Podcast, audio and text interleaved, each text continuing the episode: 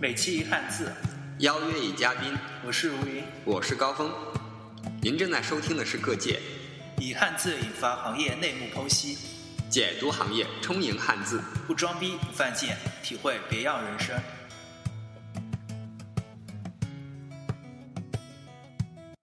为什么说大家与其关注法律的现象，不如关注法律本身？彭宇案有何蹊跷？为什么说过度被关注的案件反而不利于司法公正？两头倒的媒体扮演了什么样的角色？为什么中国急需一个公平公正的法律环境？欢迎收听本期《各界法如何打官司》。顺便岔个话题啊，如果一些一般如果出现一些，尤其是在网上出现一些法律性的事件，嗯，大家呢不要太激动，呃，看看就好了，看看后续会有什么报道，因为法律很复杂，嗯，你光看一个表面，是不是符合一些规定啊？是不是符合法律规定啊？因为呢，我刚才你讲这么复杂的东西，有宪法、法律、法规、对，规章说定，它就是哪边有一条是符合的，你都是不知道。你又不知道。然后这样子呢，实际上呢，一方面来说呢，可能大家都好心啊，想推动中国这个司法进程，但是但不要好心办坏事儿。啊，对，有的时候真的是好心办坏事儿。嗯那么后面还会讲到一些案例嘛？就是就是你说那个能探监吗？记者能探监吗？记者当然是不可以探监的，家属是可以的。呃，记者探监能发到央视吗？这？这怎么说呢？你就说那件事对吧？对，我就说的那个事。嗯，啊，我就打个比方，我如果一个人犯罪了，那记者能发能采访他，或者然后发到那个电视台吗？呃，应该这么说，嗯，也不说那事儿，呃，不是，就是你就就说同样记者情况下，记者是有采访权的，有，有采访权。实际上呢，怎怎么说这个事情呢？嗯，各地的规定不一样。嗯比如说江苏省的话，你记者采访可以，嗯需要申请，要省公安厅批准。嗯你在采访的时候，必须旁边是要有警察在帮在在场的、嗯，监督监督的，可以，这可以。但是但是其他地方，你说我因为我是长期在江苏省职业的，那我你知道其他地方会有什么其他可规定？能不一样。我不清楚。但是我看到那电视里面记者采访那些犯人，都是已经审后的了，就已经确定定罪以后，他才去采访那些犯罪嫌疑人。这种情况也有，但是也有在过程中间的，有的，嗯有的，只是只是少少，少，但是也是，可以采访，可以采访，就是大家不要那个，但但是但是要必须要根据当地的规定来，对吧？第一，这第一规定来，第二个呢，就是说这里面是不是各个，比如说司法部说，哎，这个案件是我们典型案件，对，那么是不是要宣传一下，要宣传一下，那是不是有其他新新的规定？对谁都不知道。对，所以说不要那个，那不要突然群情激愤，对，不要说这个不能采访那，其实有些法规规定它是还是能采访的，只是我们不知道，只要能放出来就是这就是允许的。就是允许的。对但最通过什么途径呢对？我们大家都不清楚。那是不是有一些是有法呃违法，有些是有些是合法的？但是一般来说，能把你放出来曝光的话，它最对能曝光起码来说，它在对，当地的这个程序上和法律上，它它肯定是是过得去的。肯定是可以可以经得起推敲的。对，但是大家实际上关注这些东西，倒不如关注一下法律本身。嗯，对对，这些事件的话只是事件而已，只是法律出了有些就是规章制度什么的一些表面现象被我们看到了，我们要从深层次来探讨这个事情，对不能光看表象，看到表象你骂一骂一通就结束了，过过几天你又忘了这事儿了，是吧？我们这播客放出来，肯定大家都不知道这事儿。嗯或者或者这么说，呃，这边有一个，我还举个例子吧，嗯，说彭宇的这个案件，就是那个嗯南京那个老太、扶老太太过马路，然后是说是什么？应该这么说，这份判决书我看过，嗯，这份判决书拿出来的话，单作为一份判决书讲，没有瑕疵吗？一点瑕疵都没有，嗯，而且是一份绝对非常优秀的范文。哦，中国的法官能写成这样的水平，可以把它做到教科书里面去了。这个没有办法做到教科书里面，而且呢，对方这个就彭宇啊，嗯。他败诉其实并不是因为法官推论的那句话，嗯。就是说他因为你去扶他了，嗯，所以推定你是有愧的、嗯。有责任的，才去你去扶他，不是这句话。他后面还有话呢，又没有他后面那句话是什么？又没有事实可以证明这件事情，嗯，对，没有事实来证明，因为他彭宇这个案件从头到尾没有证据，没有证据。也没有那个监视哎摄像头什么的。作为一个法官，你没有证据提供的情况下，又出现了这样的结果，那么我这么认定是正确的，而不这东西应当去全面去看的，而真的是不能去，不能去说是就是我片面的你是撞了他还是扶了他，就是根本没有证据来证明。对，而且呢，这个案件呢，后期呢，在媒体的强烈要求下，在广大人民群众的意愿下，二审了嘛，上诉了嘛。对，彭宇家是拒绝跟法官合作的，哦，所以说这个案件里面是不是还有其他什么东西？现在已经过去这么长时间，已经尘封了，嗯，对，我们不好说。但是从我的理解上来说的话，这个案件是不正常的。那么过度被关注了。过度被关注，实际上你过度关注形成的这种政治政治上的或者说舆论上的压力，反而不利于一个案件或者说一个司法进程的向公正、公平、公开的这个嗯，呃条件去走。对，因为中国人很简单，现在大家就讲和谐，要稳定嘛。对，只要你有什么东西出来了，呃，就和谐掉吧，稳定掉吧，嗯就会息事宁人，造成的结果应该讲的话，可能是比不关注的结果还要还要惨。还要危险。对，当然了，我只是在这个事情呢，我只是提一下我自己的观点。这个事情过去这么久了，我只是举个例子而已。已经尘埃落定了。，对，而且具体到底当时发生了什么事情，到现在为止大家都不清楚。所以得出一个结论，千万不要扶老来购买，呃，哦不要不要扶老来起来。啊，不要说被什么什么不不能不能说被什么媒体一煽动，我们就啊反对这个，支持那个，这个这个呃怎么说呢？一方面也不能说没脑子，因为中国人是很善良的，是很容易被弱者给同情的，呃就啊同情弱者呃同情同情弱者的，很容易同情弱者，形成一边倒的呃舆论观点。对这个是一个其实媒体它也需要有这样的观点，就你要一边倒，嗯对然，后媒体再从另外一边再唰一下再倒到另一边，你看那个新闻就有的写了。这个东西怎么说呢？也是中国特色吧。呵呵，呃，在这个社会变革的时候，出现这样的问题，应该讲的话也正常，嗯，是，只是希望这样的这样的事情要少一点，不要真的是包括以后每当出现什么大案，都是以这种方式来解决，那是很悲哀的一件事情。对，我们我们也要相信我我我们的政府是会把整个司法程序，呃，这个公正公开是会往前推进的。说不好听的话，一方面来说呢，就是人心不可为嘛。嗯，另外一方面，它是维持整个社会，它是需要需要一个公正的环境的。嗯，那么虽然大家现在都不是太满意这个环境，但是可以看得到进步。嗯那好，那我们基本上对什么是法律，基本上已经说完了。什么是天，应该讲什么什么是天朝法律，嗯，之前还讲了那已经解释了。那个外国的法律是什么。对对对，中国法律分为哪两个体系？什么是刑事公诉案件？什么是刑事自诉案件？为什么说重婚是典型的自诉案件？重婚的判定标准是什么？民事诉讼有哪三条途径？民事仲裁和一般的审判有什么区别？为什么说劳动案件的举证责任是倒置的？劳动仲裁的流程是怎样的？劳动监察大队有什么实质性的作用？欢迎收听本期《各界法如何打官司》。然后呢，我们现在再讲一个东西，就是体系。嗯，中国的体系呢，分大体呢分两块，一个是刑事体系，一个是民事体系。刑事体系呢，要细分的话，还要分为两块，一个叫国家公诉案件，嗯一个叫自诉案件。公诉的话是要杀人这些。哦，不是，公诉是什么意思呢？公诉，你简单讲的意思就是，公安取材、啊取证，取证，检察院起诉，法院判决，这个流程叫做公诉。哦，嗯就是用的是检察官，不是律师。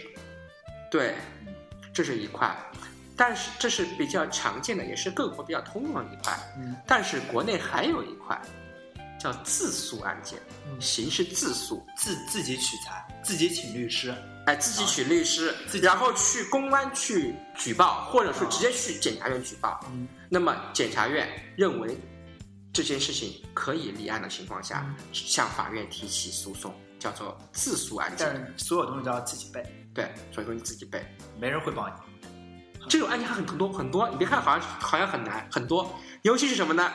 尤其我们遇到最多就是重婚，哦，对，重婚非常非常多，很难判定，很难判定是同居呢还是重婚。现在对重婚的标准呢，嗯已经降得很低了。啊，只要说你已经结婚了，但是你和另外一个女子夫妻，只要对门人说，哎，这两个人在家里以是一老公对是老说老公老你老公老公呃老婆相称呼的，你就重婚了。这样子啊，就是邻里的邻里认为你们是夫妻，嗯就是啊对是夫妻。就是是夫妻。我曾经实习的时候遇到过这种事情，嗯就是当然这个男人是一个呃，应该叫什么？比较土豪呃，不是土豪，就很很不负责任。啊，他的老婆呢已经怀了孕了花，心大萝卜。呃，差不多这这怀了孕了，然后在外面又找了另外一个人，嗯，那么就老婆怀孕嘛，他还跟老婆离婚，说老婆这个不好那个不好嘛，说多了，然后老婆急了，嗯就跟他吵说你在外面有谁谁谁谁谁嗯什么什么什么东西。听到这个话，法官嗯，就把这个程序终止了，因为中国的规定是刑事高于民事的，啊离婚是民事案件民。事案件。但是你说到说又在在外面又找了一个女人，嗯这是女方说的这句话，找了女人，判刑嘛。那么法官问他这个事情是否是事实，是有没有人证明当地居委会，因为在上海这个案件，对对上海居委会是特别喜欢管这种事情的，啊是。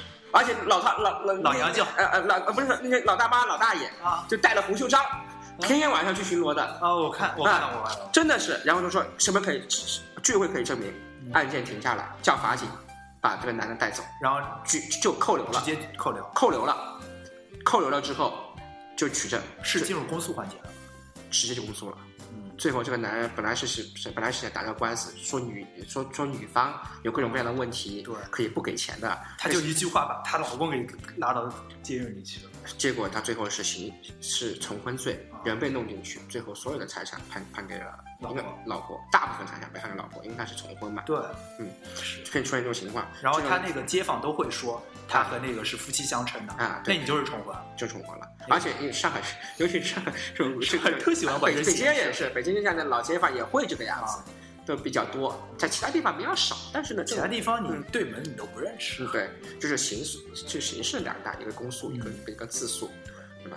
那么还有一个民事体系，民事体系就很复杂了。嗯，民事体系应该说来呢，民事应该是调解吧？民事有三块，哦有三条，一个是审判途径，嗯就是我们所谓的一审、二审，对，这是正常途径，啊、起诉一下，一审、二审，我们基本上来说的话，可能大多数人可能会遇见的民事纠纷都是走这个程序。嗯。那么还有一种程序呢是比较少见的，叫仲裁。哦，民事仲裁，民事仲裁，它是在司法局下面有一个仲裁委员会。啊，仲裁委员会通过仲裁委员会来审理案件。嗯他仲裁委员会的就是仲裁员，可能是法官，可能是检察官，也可能是居委会大妈。呃，不，这不会，可也可能会是当地比较资深的律师。嗯而且呢，仲裁呢可能会比一般的审判途径更加效率更高一点，嗯审判更加准确准确一点。不需要经过，如果仲裁的话，只要中通过仲裁委员会，啊不需要通过法院了。不需要通过法院，而且仲裁只有一次。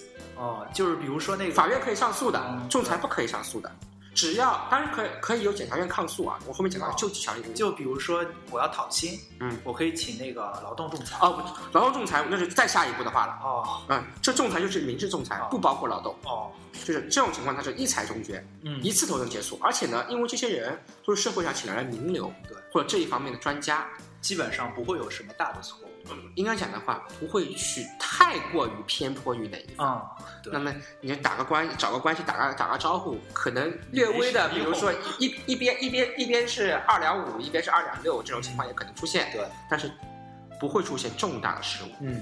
基本上不会出现。仲裁，仲裁是一裁终决的，嗯，仲裁完了之后，他的判决书就他的仲裁裁决书就就生效，嗯。就直接可以去法院申请申请执行，啊，是强制执行或者强制执行是对对对事情。就不需要再去走二审的程序，会省时间省力。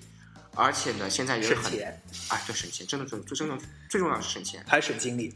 精力上，实际上只要涉及到诉讼，涉及到官司的话，涉及到诉讼都不省精力，没哪个是省心的。嗯那是程序。那么后面一个呢，就是吴云说的劳动。嗯劳动呢也分两个体系，就劳动是单独的一块，哦，可能在很多地方它是不把它分出分出来讲的。嗯但是我应该讲的话，在劳动这个仲裁这个程序，劳动的救济程序，嗯在我们能常见的案件中间占了大头，对百分之五十以上。因为大家都是要劳动的。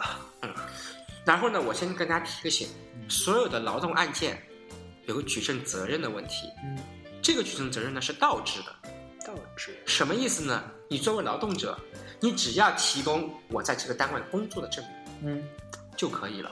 然后剩下来你说啊。他欠我钱没给，或者说哎他给我给我哎劳动局来干呃或者或者说你看就说你你给我加多少天班，嗯，你这个加班时间远远超过了我的我的就是这个正常的那个劳动时间，对，你只要去说就行了。说以后他会自己来找你的公司记录。不是。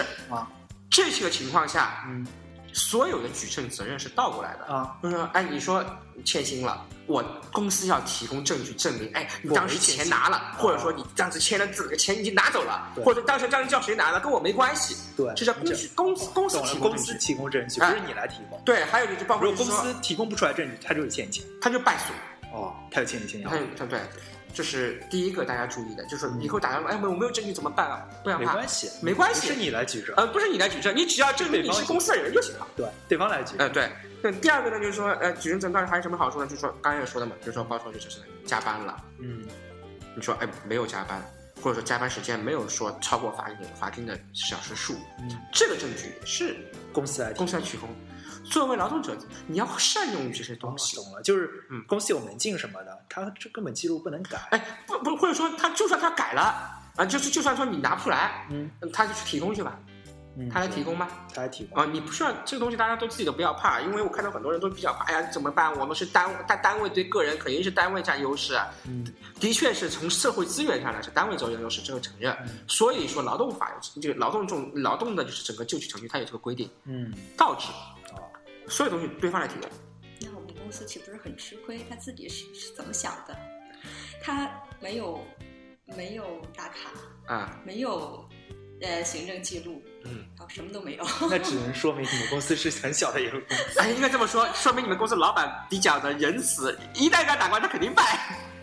对，你放心大胆去打。尤娜终于说话了。他好激动啊！感兴趣了。就是这个样子啊。然后呢，我要说一下劳动的劳动的救济程序呢，它也是两块，嗯一个呢叫刚才你说仲裁，嗯劳动仲裁劳，动仲裁。劳动仲裁，劳动仲裁呢，实际上它是一个前置程序。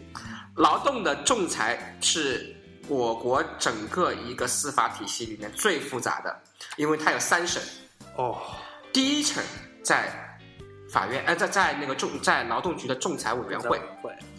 现在叫现在改名叫仲裁院了。第二审到法院的一审哦，还是要走法律啊然后还有还有二审，他要走三套程序，可以上诉。三套程序，这是一个劳动仲裁的程序，呃，比较复杂，而时间比较长，一耗就耗你半年。嗯，嗯半年半年绝对不够，，Oh my god！因为什么？因为很简单，劳动仲裁院没那么多人。比如说，我举个例子，像我来到镇江，得排队。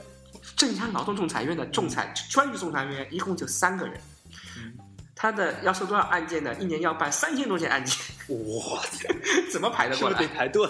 不是排队的问题，他根本忙不过来。啊，这个程序非常非常长。嗯第二种方式呢，如果说是简单的欠薪，嗯欠薪，或者说出现一种虐待劳动者的这种情况，嗯有一个劳动局下面有一个机构叫呃劳动监察大队，嗯，是我听说过。呃，你去举报他？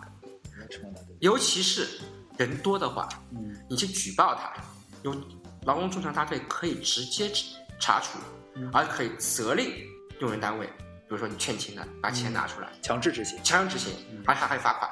当然罚款不是给你了，他自己就拿下来了。为什么？为什么会？为什么说？为什么会赋予他一个罚款权呢？嗯很简单，你不给他个钱呢，他不会那么积极啊。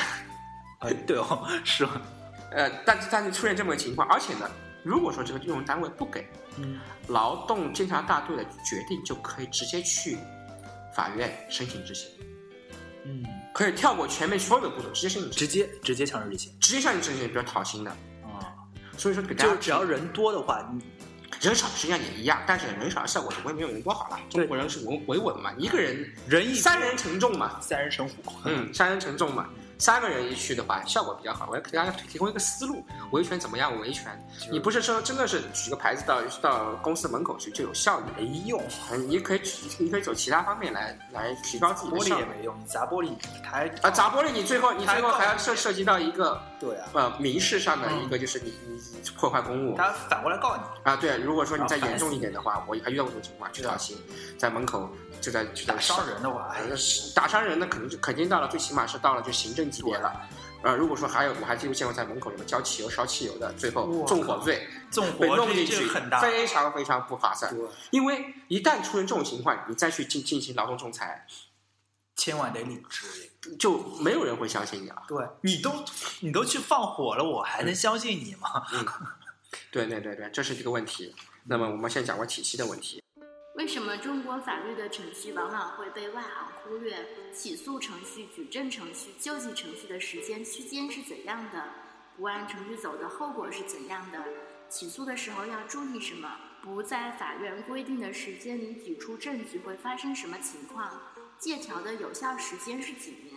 为什么只有 EMS 和挂号信有法律效应？证据规则是什么？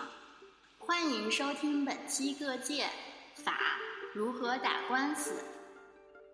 那么我后面再讲个问题，就是大家也比较忽略的，尤其是不没有做过这一行，嗯，有个忽非常非常忽略的东西，中国的法律很讲程序，什么意思呢？如果一个案件程序包括这么几个方面啊，包括我就先讲一下，一个是起诉程序，嗯。一个举证的程序，对。和一个不服不服的救济程序，嗯。三个程序都是有期限的，是有哦规则的，嗯。你必须按期限按规则去举证去。如果超过这期限你举证不了的话，就你不行。不行，而且呢，就是说你不按程序走，嗯。不按程序走，最后可能你是有理的，嗯会变成没有理。哦。而且呢，如果说这个案件法官没有走程序，嗯。程序上出现了错误，出现了缺失，嗯。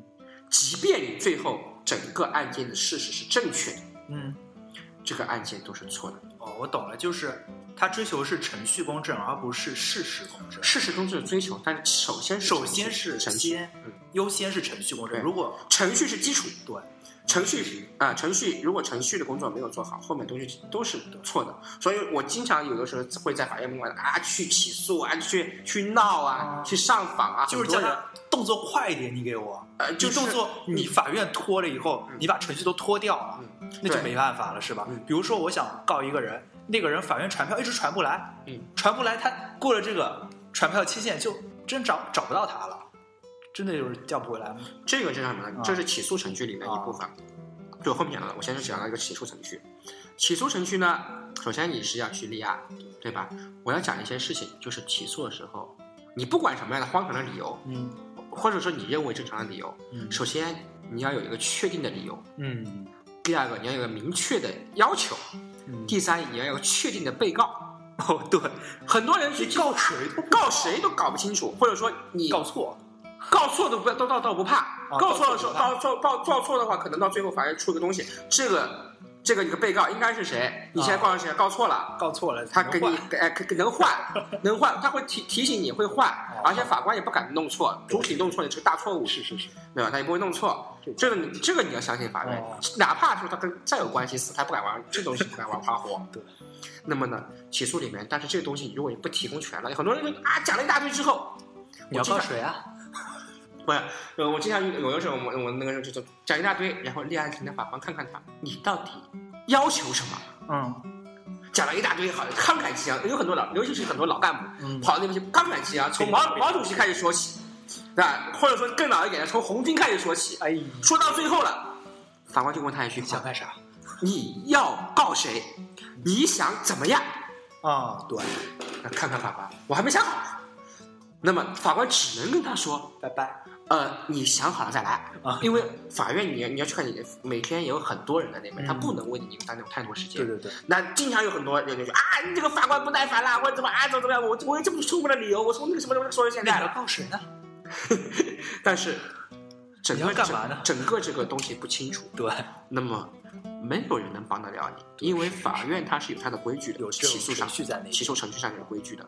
那么你必须要在你必须要提供这些相应的东西，甚至于你当时你说没有，当时证据都没有，我证据我说开庭在准备，哎，可以，可以，这个我们讲到一个你举证的程序里面。只要在举证时间内能举证出来这些东西就行。第二个呢是举证的程序，我讲一遍，举证的程序是很关键的。嗯很多人败诉并不是因为自己没有证据，嗯，就有证据不知道怎么用。不在法院规定的时间里提出证据。我经常遇到一些人啊，法院法院因为一般都是十五天，嗯，超过十五天会开庭，对，开庭那天第十六天了，啊，拿出拿出一个破纸条，当时他写给我的什么东西，向法官一呈，哦，在法庭上是不能呈证据的。除非说他这个法院给你的传票上嗯，没有写开庭时间，哦，呃或者只写了开庭时间，没有去举证责任期限，啊，那就没关系啊。但是你会你可以仔细注意一下，你会说他那个时间是不会超过十五天我。想到那个逆转裁判里面，嗯就他举证也是不能当庭举证东西，举证东西都是不能用的。是这样子我就是觉得正常是做人是挺严谨的。那个东西很严谨的，我也玩儿。对，他他因为你看他到最后他有一个，那他里面有一块就是日本高等法院是作为它的法律支持的。啊，这样子啊，嗯对对对我说怎么就这么严谨，嗯就是所有的程序都是这样子做的。嗯，对，它举证是一个过程。对，那么呢，啊，哦推荐大家玩一下逆转裁判哦，你还给科大理公司打广告，真真的挺好玩的，你可以从里面学到很多法律知识。而且呢，日本的法律和中国是非常像。说挺像，嗯，应该说白了，中国很多东西都在模仿对，那个程序都是挺像的嗯。比如说你刚刚说起诉，啊起诉那女儿裁判没说，那举证是特特别好。特特别严谨，因为我遇到过这种情况，当庭对方拿了证据出来，然后法官一看，你举证期限到昨天，嗯，你今天再拿过来这份证据，我不收你的，但是可以作为参考，不作为参考不。作为参考吗？这叫什么？这个叫法，呃就在法院法语有句话叫丧失胜诉权。哦，你承认你有这个东西关，键性证物。但是这个东西关键性证物现在已经不能作为证据使用了。嗯，我承认你有这个事实嗯，但是我不能承认你能胜诉。哦，这个是个非常要命的东西，对很多人都是因为这种东西丧失了，对，丧失了申诉的权。丧丧失了自己的权利。对，他必须看看好东西，你可能其他都不看，嗯呃，法官是谁我不知道，嗯对吧？这个到底什么时候，呃，到到底什么时候，呃开开庭的时候，到底有会什么样的人出现，我不知道。嗯，对方是谁，甚至于对方是谁，我当时写了一下，我后来忘记了。嗯但是你要知道，十五天之内要，比如说必须把必须关键性证物全部。而且比如不能说你第一轮没有举证，比如说你第一次你没有举证，嗯，呃，你到二审再去举证，这也是不可能的，就是这些证物就是审判的奠基物。是你的物质基础。哦，对，就是你胜诉的基础。你想胜诉，那你就把东西早早的交给法官法院。当然了，也会有很多诉讼技巧，到最后一天再交。嗯嗯，但是我们有很多电影，啊，电影它在法院审判的时候，很多都是当时突然证据就来了。它是为了戏剧化效果。对，应所以说这么说这个就是 电影里的情节都是在误导我们。然后那个我想说逆转裁判对，我想说那个法的，对吗？逆它是两个情况。如果说一般小案子的话，它的举证期限跟开庭期限可能是同一天。你当庭举证是没问题的哦，这没问题的。啊，但是有有很多，尤其是国产电视剧啊，嗯那种很大的案件，说上上千万的案件，啊说当庭提交证据，这是不可能的。法院最起码要求你提提早，最起码要求你在开庭前一天。前一天要提交证据，因为那么多证据，法官也要看一遍的。对，你到什么东西你不知道，你光提交的东西，你你简单案件嘛，就民事案件，比如说呃，如云跟我跟我两个人之间差个钱，我写个欠条给他，我钱没有还，他给我一份就这么一份证据，我就把那欠条给他。欠条看看就这么东西很简单。要知道像是什么这种大案件的话，那证据可能都非常厚。非常非常啊、对我遇到过，我遇到过一种有有一个案件说，那个是双方是欠款纠纷，嗯是从对方也是非常精明的，八八几年开始欠款，啊欠到九二年、九三年，他没来要，嗯但是呢，他不是不要他每他每年呢发一封函给你，用挂号信寄给你，告诉你我上还欠多少多少钱哦，这个是要得回来的啊，然后呢，挂号信的收条他全部收好。啊，这是要得回来的。又过了十年以后，他来起诉你欠我多少钱，利然后息按利息算。再算利息，对当时再算再再算四倍的罚息，哦就是很大一笔钱了。对。哦，我因听说过有因为什么呢？因为它很简单啊，正常的会计资料是保存四十年啊二十年，二十年。他觉得你二十年过了，尤其是我的当时当时当时还有个国企，嗯，应该资料没有了，但是他还有。我们是在垃圾堆里面翻到的。哦，这夏天在那个库房那个剩什么，就这个一个剩余库房的垃圾堆里面，把那些资料翻出来，已经已经被重铸的不成样子了。啊、如果这份资料找不到，我们是要败诉的。哦，是啊，我就是有一个事情，就是比如说一张借条的那个，嗯，保质期是几年？有效这个期有效期是一般诉讼程序是两年，两年。怎么算呢？他借了你钱，写了个日期，嗯没有写归还时间，对，那么就是以这天为为准，嗯，往往后推两年。两年以后，这个如果你没问他要过的话，要有证据证明他要，你不是说打电话这种东西，你就说，哎，你要写封信给他，哦呃尤其是最好写挂号信，嗯要还有或者 EMS，嗯不要用快递，嗯因为快递法律是不认的啊，这样啊。对哦，，E 那 EMS 为什么现在还活着？嗯，为什么邮局的挂号信还能？它是有法律效应的。它是唯一法院承认的东西。如果说真的是一个人离你比较远，你不方便去跟他要这个钱，你写一封挂号信给他哦，过三五天或者过一个礼拜嗯，我当时挂号信的条子给他嗯，他会给你个回执，他要会盖个邮戳，嗯，然后那个可以当证据用，那种就就给他证据。然后再顺两年。嗯，再顺两年，顺一顺我哦，们就是我听说一一件事情，就是一张借条，你给他以后，嗯，保质期是多少年来着？然后就是你跟他说一次话，然后你要录一次音，那然后这个录音也可以提交上去嘛，就可以顺延两年嗯，就录音时间也有，就顺延两年。但是你录音，尤其是录音的话，你不会说，哎，今天是几月几月几月几号，你什么时候给我借的钱文件上钱？有这个嗯，文件上有这个，对，文件上有这个这标志啊。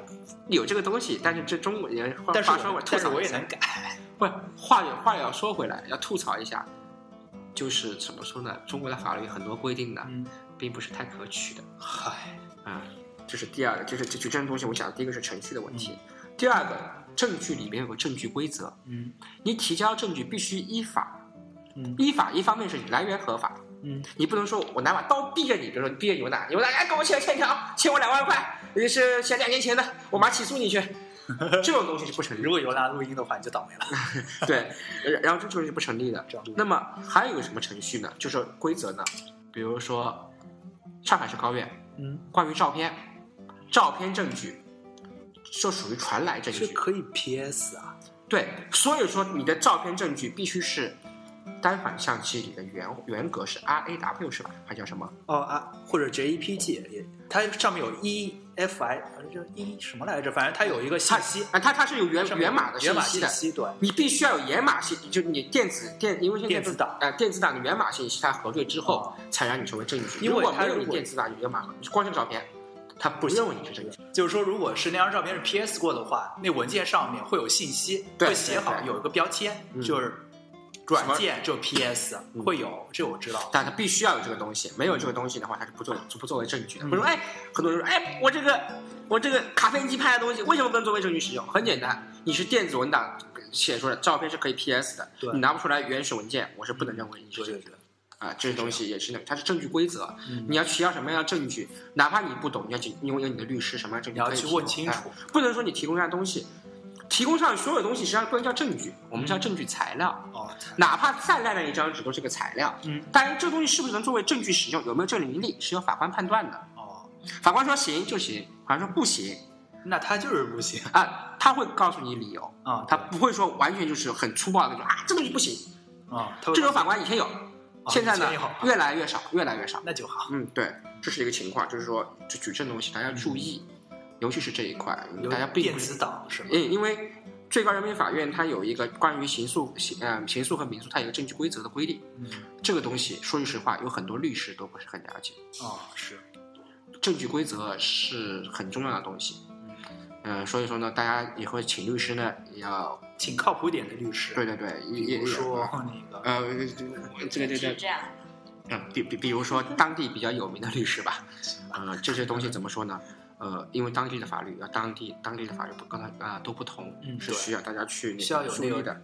当精通当地的那个所有的嗯所有对那个东西。嗯，大家注意，反正如果说没有按规矩来的话，嗯哪怕你再有理，是打不赢官司的。这跟有钱没钱没关系，嗯，这是你自己自找的。说句不好听的话，嗯就自自找的。不作死就不会死。对 对对对对，可以这么说。如果喜欢我们的节目，可以通过微博与我们互动，我们的微博是各界 Podcast 还有我们的 QQ 群。三幺四六六二九零六，我们也欢迎各界听友做我们的嘉宾。只要你有自己的见解和想法，都可以和我们联系。我们期待着您的到来。谢谢收听，拜拜。